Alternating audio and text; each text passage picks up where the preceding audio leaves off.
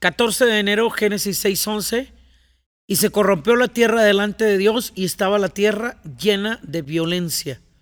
Esto es pasando el diluvio. Noé tiene tres hijos y la tierra se llena de violencia.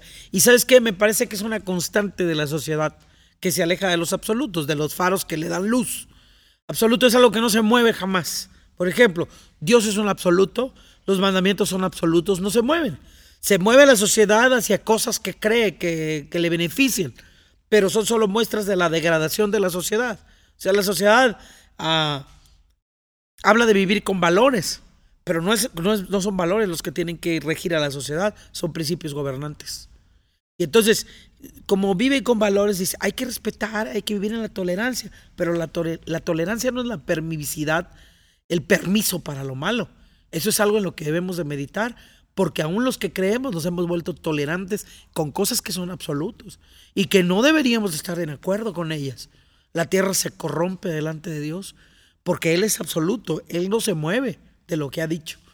Todo lo que se mueve de lo que Él le ha dicho se corrompe. Por eso está la sociedad como está. La corrupción trae otra consecuencia, la violencia.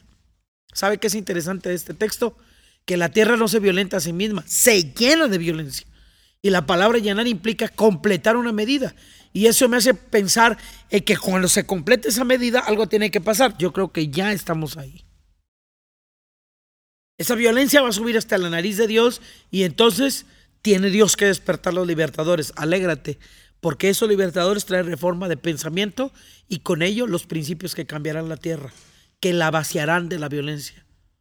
La palabra violencia tiene que ver con ganancia injusta. Esto es de lo que está llena la tierra o de lo que estaba llena la tierra en tiempos de Noé.